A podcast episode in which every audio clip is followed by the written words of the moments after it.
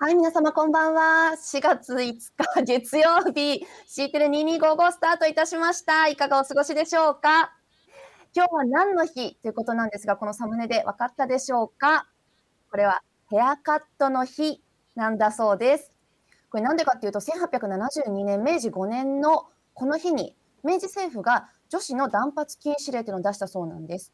これなんか断髪禁止令って何かっていうと、この前の年の1871年に散髪脱頭を買ってたるべしというこう男性の散髪脱頭令、男性向けに散髪脱頭令というのが出されて、ちょんまげから残切り頭にするのが奨励されたそうなんですけど、女性もそれを真似してね、こうやるようになってしまって、女性は真似ちゃダメということで、女子の断髪禁止令を出して、それに合わせてヘアカットの日っていうのができたそうですよ。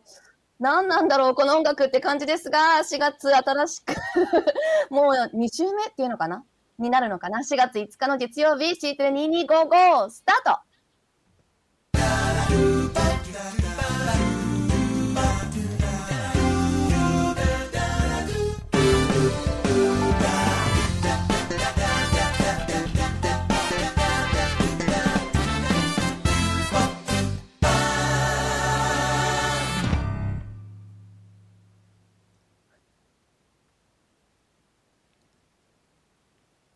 やはい、めてどうもこんばんだかは。ら。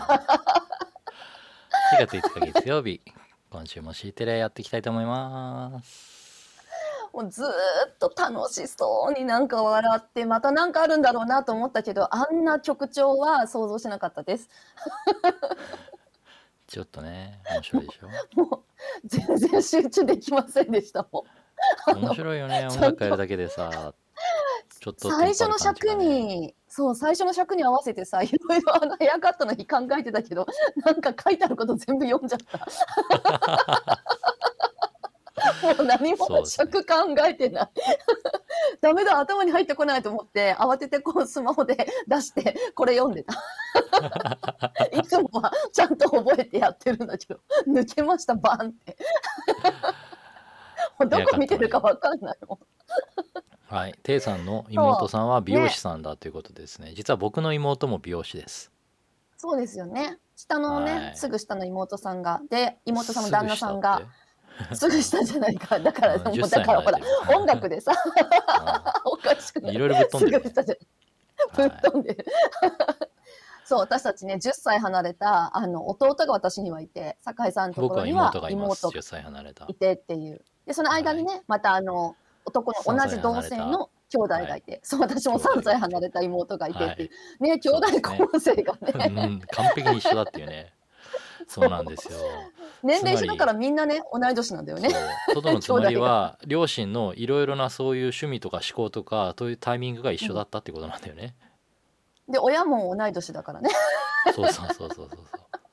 意味がわからない、なんだろうね。意味わかんないね。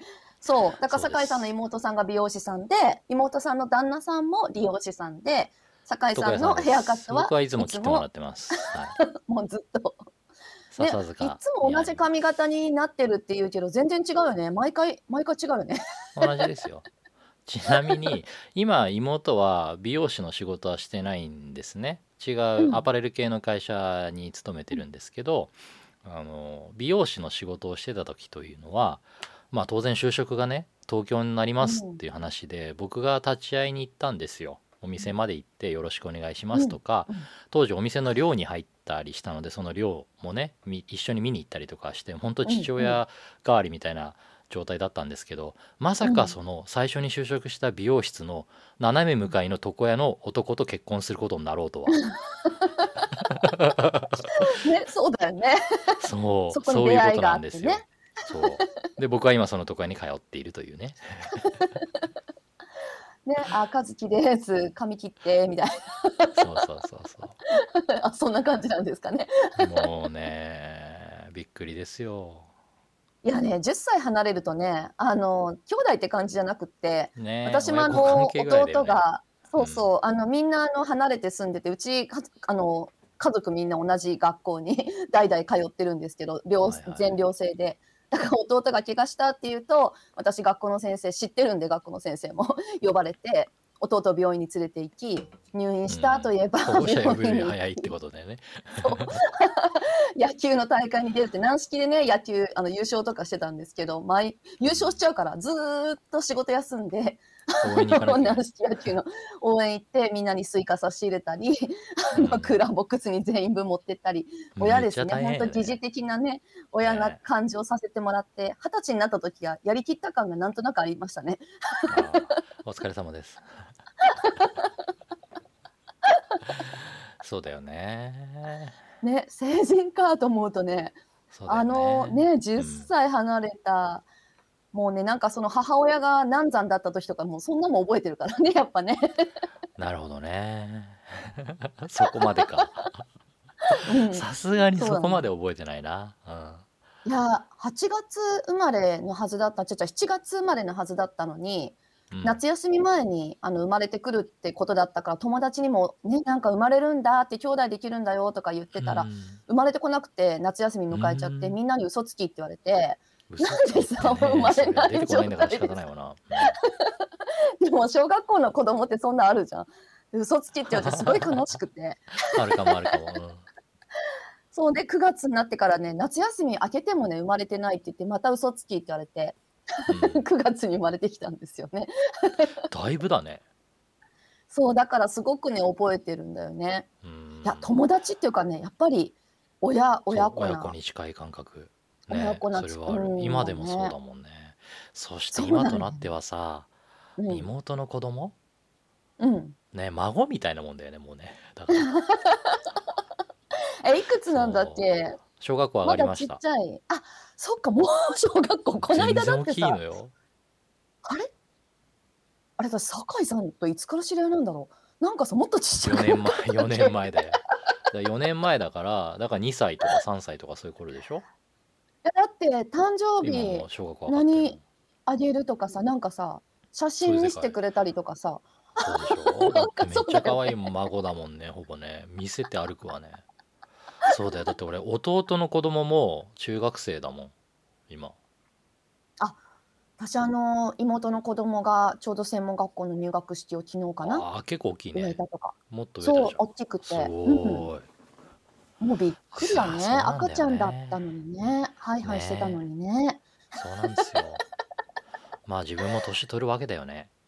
そうだよね。そりゃそうだね。そりゃそうだよいやねと思った。私あのすごく長くあジオドスっていう別の会社やってるんですけどそのジオドスの会社やってる上田さんっていう、うん、京都のジオコーダやってるあのジオ系ではねあの知ってる方多いかなっていう上田さんっているんですけど上田さんの子供もあの5歳の時から知ってて結構一緒に遊んであげたりとかねしててイベントで続いてきたりとかそんなあったんですよ、そしたらねこの間フェイスブックで「大学入学しました」って書いてあって。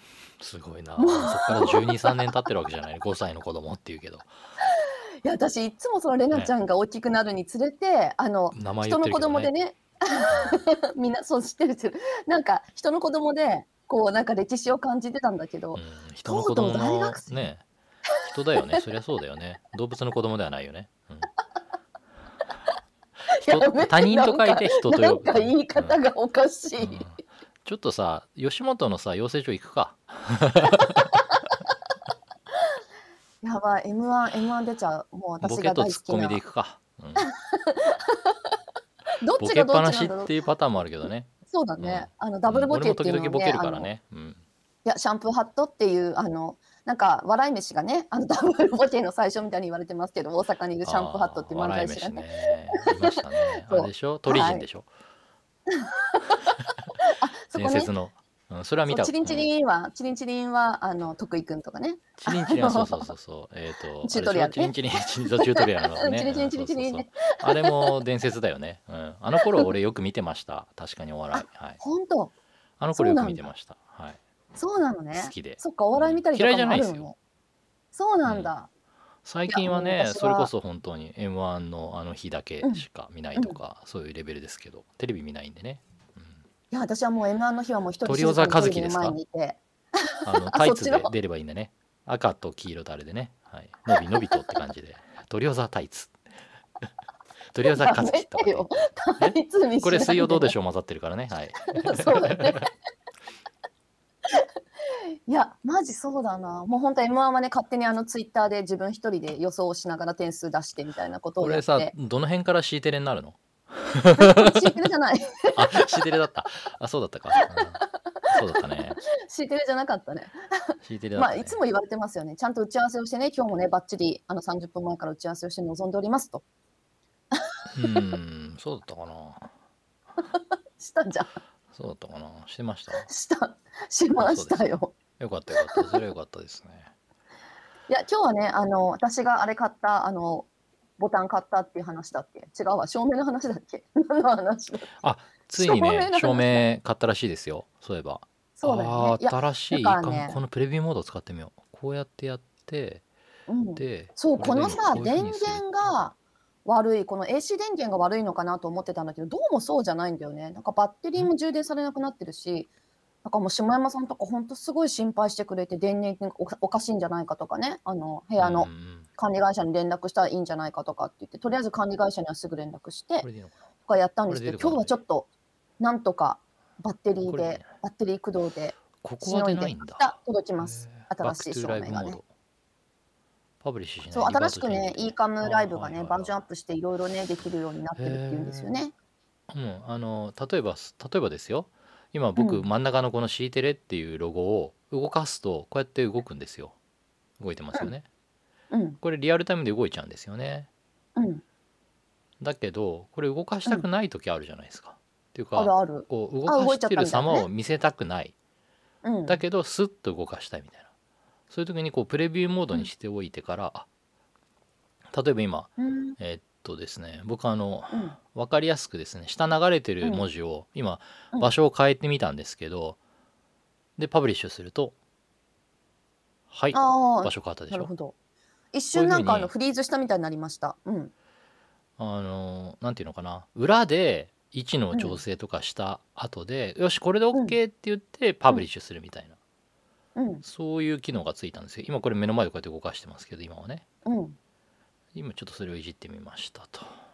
へえであれこれも変わってないんだ。パブリッシュ。おおーすごい。あ何やってもそうなるんだ。はあ。プレビューモードはもういいです。バックトゥーライブモード。ビシッ。これで元に戻った。はあ。新しい機能をちょっと勉強ししよう。はい。ありがとうございます。そんなに変わるのね、バージョンアップで。変。わる変わる。バージョンアップでバグも見つけたけどね俺。うん、はい言ってたね、書いてたやつね。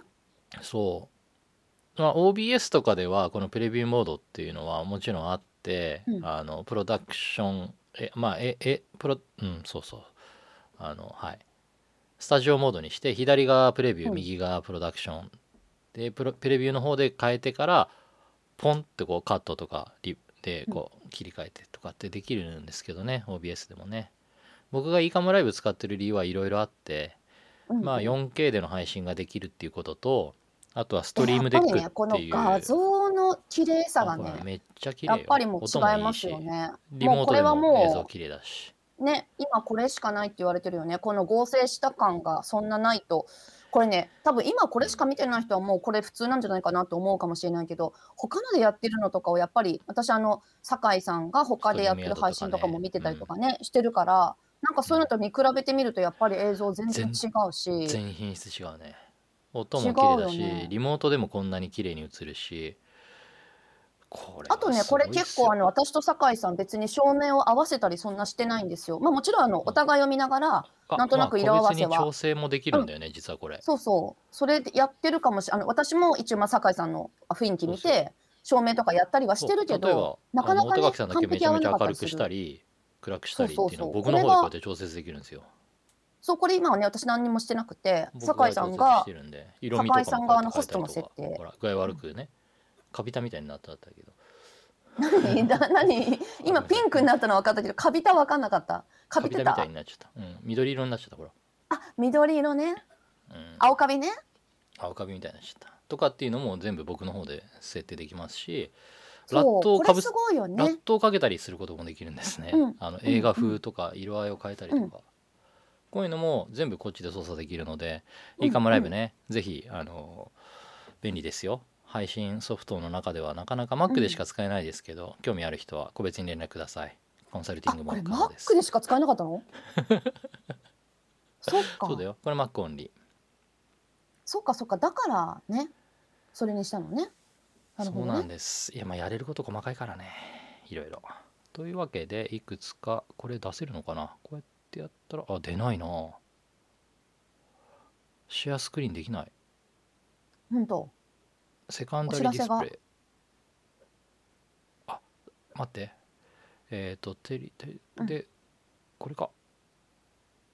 これか。あこれでいいか。あ出ていましたね。でこれをもうちょっとあ間違えた。えっ、とこっちだな。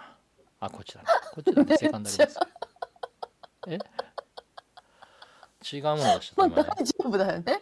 ToDo リスト出しちゃったね。はい。あのー ね。大丈夫だよね。大丈夫ですね。はい。いくつかお知らせがあります。シビックテック TV 細かいところは見てください。ね。実はですね、デジタルガバメントラボさんが人知れずポッドキャストを始めていたということを補足してしまいました。気ままに自治体ホットキャストということでですね、すでに1回放送されていて、次の放送を準備されているということでしたけれども、あの、内緒にしないでお知らせしてしまおうかなと思いまして、僕らもポッドキャストやってるんですね。同じアンカー FM っていうサービスを使ってやっているので、ちょっと、あ、あ、あけいちゃんもね、DGL 関係者だと思いますけど、もしかして出演してんのかな？こういうそうこういうのってさね。なんかあのまあ私たちがやってるから まんま真似したとかそういうことではないとは思うんだけどやっぱりね、デファクトねここですよねっていうことでね。うんあ、遠藤さん。なんかはーいバラしちゃいましたそう。なんだよね バラしちゃいました。なんかさだからこういうところからこういろんなところにどんどん広がってなんかポッドキャストが増えていったりいろんなチャンネルが増えていったりとかさ。うん。なんかねすごく嬉しいよね。なんかあの自分、うん。そう自分たちの見てやったかどうかは全然わからないんだけどなんかそういう仲間が増えていく感じみたいなのがあって嬉しいよね。ポッドキャストはね、ポッドキャストでやっぱり、あのやっぱり僕もクラブハウスとかで音声メディアの再確認っていうのはね、し始めて、それ以前からボイシーとか興味は持っていたけれども、ボイシーってね、あれ、あそこで喋るようになるにはちゃんとそのオーディション受かってというか、登録がね制だったりう。ん、あるので、なかなか敷居高いなと思ってたところ、うんうん。でポッドキャストって言われてもどうやって始めていいのかねなんとなく。うん。理屈は分かってたよ。MP3 どっかウェブサイトにアップロードして、でうんうんうんうん。RSS 垂れ流せば一応ポッドキャストのソフトで補足できるっていうのは分かったけれども、うん。いやとはいえねって思った時にアンカー FM のいいところっていうのは、あの主要なサービスに全部勝手に登録してくれるんですねアンカーって。うんうんうん。うんでアンカーそのものがすでに Spotify に買収されてるサービスなので Spotify のサービスとしてもポッドキャストプラットフォーム聞けるし、的なね役割もあるしね。うん、Google ポッドキャストとか Apple ポッドキャストとかにも全部、うん。あの勝手に申請してくれて、うん。まあ時間ちょっとねタイムラグはあるんですけど今は僕もだから Google ポッドキャストは1日遅れぐらいかなな感じで配信されてますがうん。なんか通知が来るよね。ね。なんかあのアンカーもやって、ね。私もアンカーもやってあの Google もポッドキャストもやってるけど、一番なんか通知とかでなんかスムーズに来るのはやっぱ Google かなって感じ。Google ポッドキャストはやっぱねそうだね、うん。Google と Apple はきっとかなり潜在顧客が多いというか、きうん。使ってる人多いよねやっぱねアンドロイドだからだと思うけどだからアップルねあの iPhone の人はアップルかもしれないしなんか通知とかでねすごくこうあの連動性があるよね。何もしなくてもお知らせしてくれてあなんか来たなみたいな。うんそうそう。そう、なのでポッドキャストの方もねもしあのラジオ代わりに垂れ流しで聞いてもらえるといいかなと思ってます、我々意外とマイクも凝ってたりするんで。うん。いやなんかさ YouTube もやってるからあの YouTube での通知も来るんだけど1日遅れで来るからさなんかもう一回聞こうって感じになって私あのもう一回あのポッドキャストでおさらいをして聞いてますね。僕もね 気になる回の時は夜寝る前にポッドキャストの垂れ流ししながら、あの振り返ったりしてますね、うん。この,、ねあのさっきの音声言ってたのかなとかあるもんね。なんか確認したい時ね。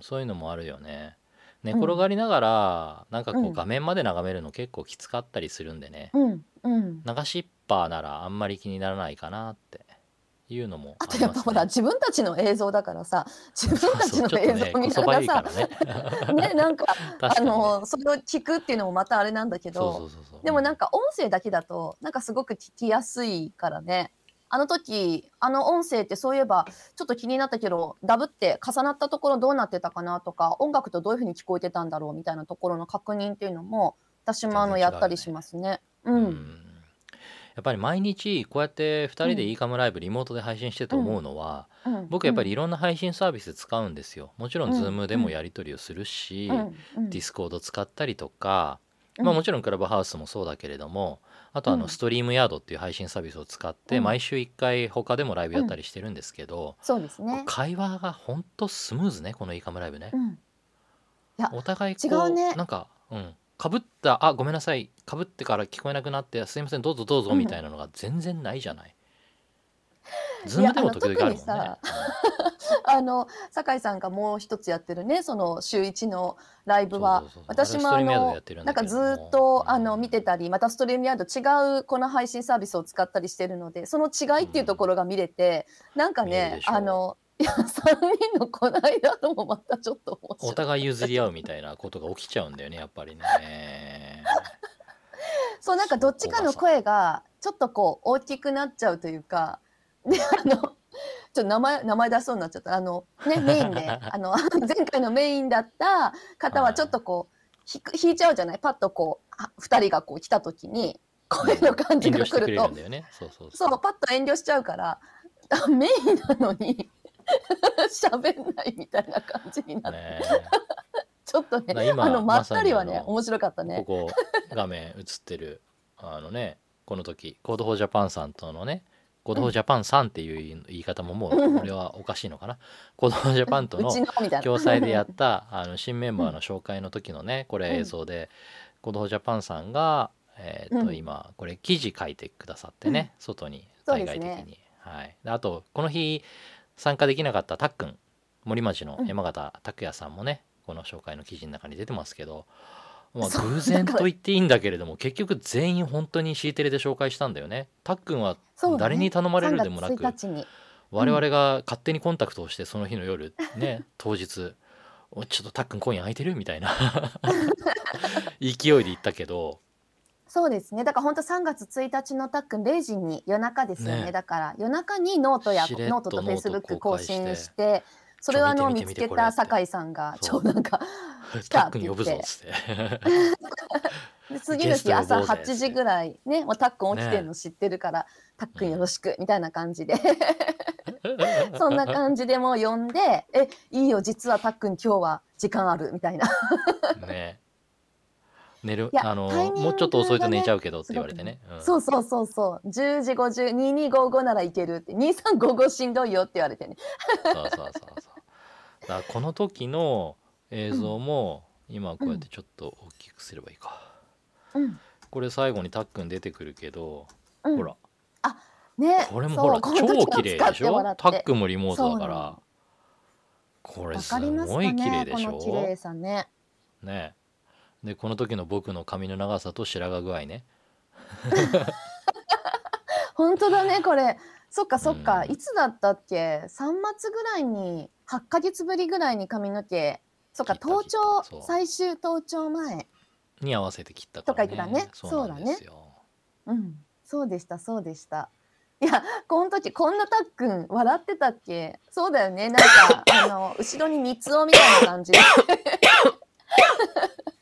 なんか、書いたんだよね。そうです。そうでしたね。綺麗もうもうなんか一緒にいるみたいでしょ、ね。3人が。そのぐらい綺麗なんですよそうなんですよねこの合成。それがすごい。なんだろうね。ちょっとなんかこう、バランスもすごくね、色味とかすっごい細かくやらなくても自然な感じでね、いい感じなんだよね。でしょ？これはねだからはい。実はき結構課金してます、はい、イーカムライブプロなので年間契約で5万ぐらいですね。はい。課金しないとこの感じ出ないんだっけ？出ないですね。あーでいうか課金しないとインタビューモードがうん。ここまで使えない、そもそもそうなんだ。じゃあダメか。一応インタビューモードって時間課金なんですよ、うーん。今月はあと179時間残ってますあまだ。まあだから全然全然いけるけど全然いけるけどねやばいね。ちょっとそうなんですぜガンガンやらなきゃね。うん。いいカムはおすすめですよ。すごくいいです。これね、本当あの酒井さんだけじゃなく、結構あのやっぱ配信とかね、こういうライブ配信されてる方たちもすごく注目されていて、映像や音声きれいに重ねるっていう時にはもうこの今いいかもしかない、もう一択だねっていうことは皆さんね、お話しされたりとかしてますね。いやーまあ何より 4K 配信できるものがそう多くないっていうのと、あとやっぱ細かいところがだいぶ違いますね。あのうんさっきからしつこく言ってるけれども、オーディオファイルは全部チャンネルごとに isolated で個別に保存されるし、これすごいですよ。だからポッドキャストの時も BGM だけ省いてミックスし直してポッドキャストに上げるっていうことが簡単にできるんですよ。これ普通だったらこうやってると全てミックスされて1個のオーディオファイルになっちゃうでしょ、うん。うん。そうじゃないんですよ、僕の喋ってる声と、うん。大高木さんの喋ってる声と今流れてる BGM と、あとウィジェットが出てきた時のあのフォローでピローンとか出る。ムービーが流れてる時の音声全部別ファイルになるんです、この今うん山崎さんありがとうございます。きよちゃんありがとうごいざいます。ねきよちゃんのピローンっていう音も違うファイルになるんですよ。これウィジェットの音なので、こういうあたりがすごい細かい。うん。素晴らしいです。そうだよね。なんか、ポッドキャストでピローンとか、例えば、あの、見えないからいらないよねとかだったら、そういうことも消したりとか、うんそう、これだってね、終わった後に、あの、この Facebook ライブはそのままアーカイブ自動的にされるんですけど、これをまた、あの、画質のいいね、YouTube の方でもアーカイブとして残してまして、あの、シビックテック TV のチャンネルがありますので、ぜひそちらも見ていただければと思うんですけど、はい YouTube でもやっていて、さらにそれも、ポッドキャストに変換するっていうのを、なんか普通だったらその作業って多分ね、30分ぐらい結構やらなきゃ、すごいあの効率上げてもね、最適化してもそれぐらいかかると思うんですけど、いつも酒井さんと終わった後に、まあ、ちょっと今日こうだったねとか、明日はこれだ振ねって話してるおしぐらいね。ゃべりしな。がらサクッと、うん。僕はそうですね、うん。最初は GarageBand に全部1個ずつファイル入れて、でおー。それぞれのこう音の大きさとか調整したりとか割れてたりしたらちょっとねリミッターかけたりコンプレッサーかけたりとかいろいろ手作業でやってたんだけど切りねえなと思って、うん。で今はもう全部 FFmpeg でうん。コマンドラインパンパンで終わりですねね、本当にあの、結構いい感じでねボリュームの調整もしてくれんだよねうん FFmpeg がね、そうだよね。もうそれでいいやみたいな感じで。コマンドラインでパッパッパッポーンで終わりです。で最初の1分カットして、うん。あの最初の1分は待機時間があるので、うんうんうん。コマンドライン2行ですね、のやつね。うん、なんかこの間のあの酒井さんがあの大泣きされていたあの日のようなね、ああいうあのたくさんあのいろんな人がねレベル違う感じで入ってくるような声はさすがに自動でやるとき結構しんどいかもしれないけども、あれはそうですね。あの時のはねちょっとどうしようもなかった部分はあるんですけど、うん。もうバランスねあれはちょっとあのうん。ねちょっとあの音程いろいろ調整しなきゃいけないっていうのはあれぐらいな感じだよね。そうそう皆さん声聞こえてたかな？もうねガンガン泣いてたでしょ。やめて なんかあれフルバージョンがあるっていうことでご連絡いただいてるんですけどもう本当さあの なもうままた大泣きして次の日目が腫れるからね俺はねそうだからねみんなであの YouTube にねあの限定公開してみんなでねもう一回フルバージョン見ようかなったんですよ。フルバージョンね50分ぐらいあるんですよね。あの下山さんが本当頑張って編集してくれたんですけど。そうなんですよ。あの動画ほらレベル調整頑張りましたって。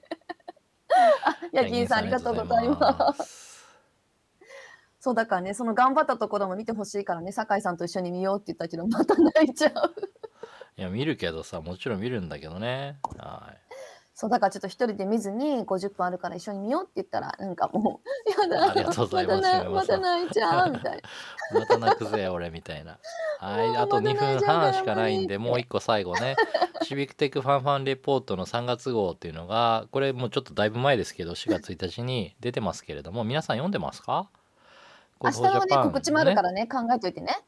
取り組みについていろいろとねここであの紹介されてるということなんですけどこれ実はいろんな団体のねあうん。の活動とかが出てまして今回うん。我々シビックテック TV としてもですねレポートを出させていただきました。うん今ねあの、はい。コメントもいただいてる八木院さんの Code for 議員さんですとかね、うん。コードフォー草津さんコードフォー佐賀さんシビックテック TV そしてコードフォージャパン5団体のレポートが出ているということで、うん。今回ねしかも僕びっくりしたんですけどシビックテック TV のレポート結構長いんですよ。僕は関わってないんですよ。あの、はい。あの、この人本当がね。長かった。他より長いのあれ。ここの人が出すねって言って出しててなんだろうなちょろちょろっと書いたのかなと思ったら結構ガチでね書いてあるのでぜひご覧いただければと思います。はい。最後の方にね出てます。こう。なぜかスナック京子の振り返り編とかね。いろいろこうあのね新メンバー来るよだとかっていうところのあこういうのとかもね出てたりしますんでぜひご覧いただければと思います。これだから4月1日特別編に合わせて寄稿してくれたんだよね。そうですね。はい。コドホジャパンさんとねコラボするってことでコドホジャパンさんのあのこのレポートに出させていただきました。いや私たちもねテキストでねちょっとアーカイブしていくっていうのをいろいろ考えていきたいなと思いつつ、ごめんなさい。私ねね書くのがなかなか遅くってどうしてもねタイミング逃してしまって難しいんですよね。ちょっと考えていかなきゃいけなくてなんか書くときねねすごいしっかり書いちゃうんだよね。だから時間かかっちゃってもっとサラサラっといかなきゃいけないね。そうなんだけどね。ポッドキャストうん。やってるのもその伏線でちょっとやっぱちゃんと音声認識で文字起こしして、うん。ノートとかにね文字情報としても残していきたいなっていう思いがあって僕あのずーっと前からやっぱり文字起こしは考えてはいたんだけれども、BGM 入ったりしてるのでどうしても認識の精度が落ちちゃうのでねこれ明日の告知させてね。いたいとは思っててあどうぞ。あと10秒。ちょっと待って止めだか。るからほらそうはいそこだけ10秒させてね。はいどうぞ。止めちゃいました。明日は、はい、4月6日火曜日、そころここトークです。はい。福岡の前回、先週はね、福岡市の、あ、福岡県の行橋市。あそっか。はい、5回目なんだけど、福岡県行橋市の広重さんをね、お呼びしました。経産省に出向していて、今またね、あの、行橋市の方に戻られたんですけど、で、今度は福岡市の村上さんをお呼びしたいと思っています。村淳、ご存知ですかね？もう福岡の本当にもうキーマンとして活躍されている方です。行政と IT やベンチャー、企業をね、こうつないでっていうところでは本当いろんな活動をしていたあの人なんですよね。ぜひ皆様にもご紹介したいなと思ってますので、はい、明日明日はのそころここトーク楽しみにしてください。はい大丈夫です延長してないですよなぜか時間が止まってるだけなのであと10秒で終わりにしますじゃあ明日は そころここトークということで、はい明日。も C テレやっていきたいと思います今日は月曜日今週も頑張りましょうみんな頑張ろうね。また明日。